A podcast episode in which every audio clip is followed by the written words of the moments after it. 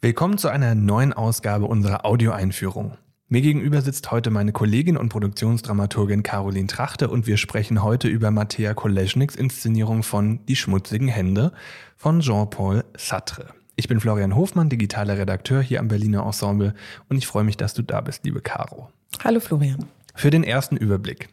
Wer hat jetzt hier diese titelgebenden schmutzigen Hände und worum geht es in dem Stück? Also diese sprichwörtlichen schmutzigen Hände, die holt man sich in der Politik äh, wenn man für was kämpft und sich dabei eben nicht seine ideologische oder auch moralische Reinheit bewahren kann. Also mit anderen Worten, wenn man Kompromisse eingeht. Mhm. Es geht in diesem Stück, das Sartre kurz nach dem Krieg schrieb, also 1948, um genau zu sein, um eine revolutionäre Partei am Ende des Zweiten Weltkriegs. Es spielt in einem fiktiven Staat, der irgendwo zwischen der Sowjetunion und dem faschistischen Deutschland liegt. Und das Blatt wendet sich gerade. Die Deutschen verlieren absehbar den Krieg und die Sowjetunion rückt eben näher. Mit der Besatzung durch die Sowjetunion hat jetzt die eigentlich kleine kommunistisch-sozialistische Partei im Land auf einmal eine sehr gute Verhandlungsposition. Höderer ist einer der Anführer dieser Partei. Mhm. Der will das ausnutzen und einen Pakt schließen, um an die Macht zu kommen. Der junge Idealist Hugo ist dagegen. Er sagt, nee, nicht jedes Mittel ist gut. Es geht um den Sieg unserer Ideen und zwar aller Ideen. Mhm. Du hast schon zwei Leute angesprochen. Führ uns doch noch einmal durch dieses Personal, weil ich finde das ein bisschen verwirrend mit den ganzen Namen. Mhm. Hugo, Höderer, Jessica, Olga. Wer ist denn da alles mit dabei?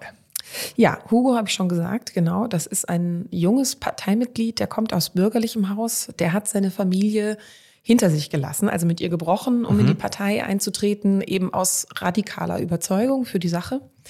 Höderer ist einer der Anführer dieser Partei, der kommt selbst aus proletarischen Verhältnissen, der ist praktisch schon immer in der Partei. Ja. Der ist zupackend, bereit, Allianzen zu schließen, um die Sache der Arbeiter voranzubringen. Wie ich eben schon gesagt habe, eben Kompromisse einzugehen, in diesem Fall auch einen Pakt zu schließen mit dem Regenten, der gerade eben noch mit den Faschisten paktierte. Dann sind da Olga und Luis, die sind auch beide Teil der Parteiführung. Okay. Und ihnen gegenüber ist Hugo, denen fühlt er sich loyal gegenüber. Und von ihnen bekommt er den großen Auftrag. Er ist froh, endlich handeln zu können, nicht mehr nur als Intellektueller zu gelten in der Partei. Und dieser Auftrag ist aber eben Höderer zu töten.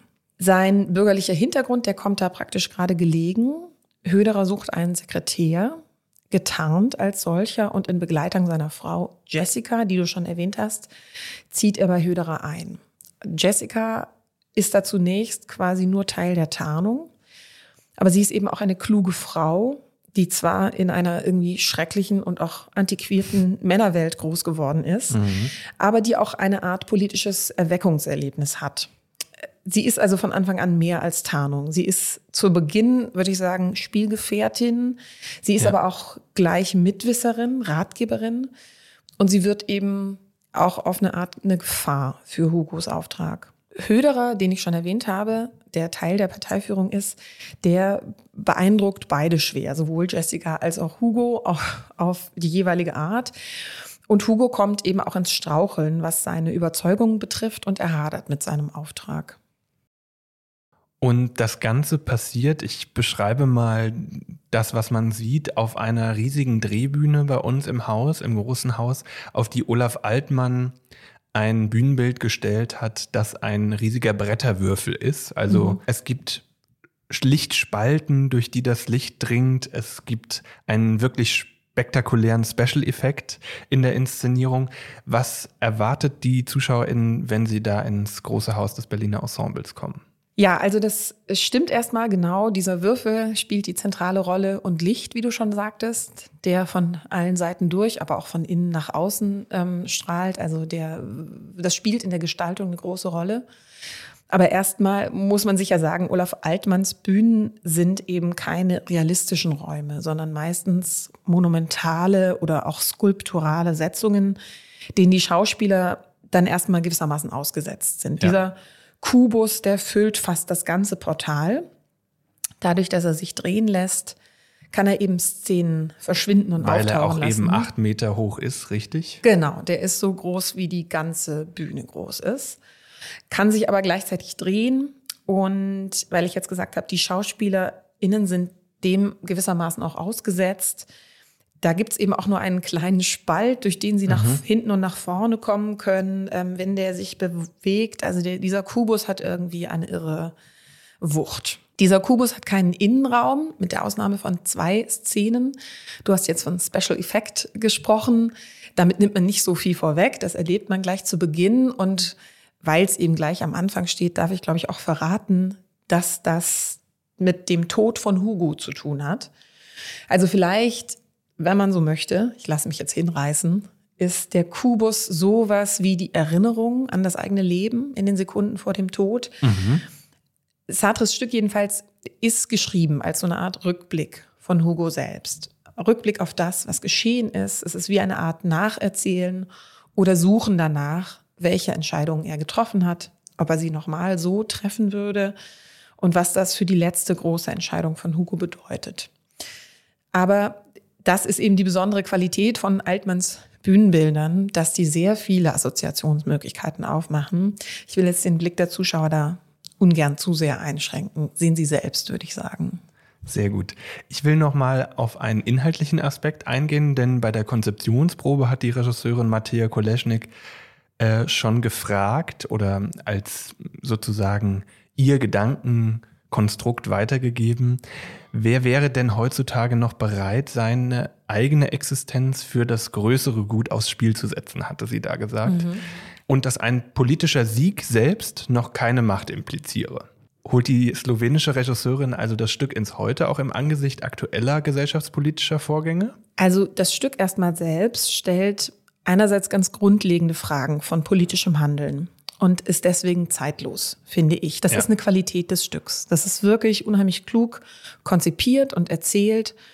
Und andererseits ist es natürlich gerade deswegen auch voller Anklänge an ganz bestimmte historische Ereignisse und auch ans Heute. Nach der Uraufführung damals, äh, 48 war die, da hat sich zum Beispiel die Kommunistische Partei ganz explizit angegriffen gefühlt und hat das Stück total stark kritisiert. Heute denkt man da, glaube ich, an ganz andere Vorgänge. Also zum Beispiel verlieren ja in ganz Europa die Volksparteien äh, in vielen Ländern an Bedeutung. Und an ihre Stelle treten junge Parteien, die oft aus Protestbewegungen entstanden sind, die also genau das erleben, was im Stück beschrieben ist, die gerade den Weg machen von einer Position in der Opposition oder sogar Protest Ja. in die Regierungsverantwortung und dafür Kompromisse machen müssen, Koalitionen schließen etc. Dabei verändert sich viel für diese Bewegungen. Äh, Sie müssen überlegen, was ihr Kern ist, wer sie repräsentieren darf und soll, wer Macht erhält und so weiter. Also zu diesen Themen kann ich auch sehr empfehlen, das Gespräch mit dem Soziologen Robin Zellikatis, das man im Programmheft nachlesen kann, der sich mit verschiedenen Formen des Protests in unserer Gegenwart auseinandersetzt. Das Gespräch gibt es natürlich auch bei uns im digitalen Magazin. Vielen Dank dir, Caro, für die Einblicke zur Inszenierung und wir wünschen Ihnen jetzt viel Spaß bei Die schmutzigen Hände hier im Berliner Ensemble. Hugo!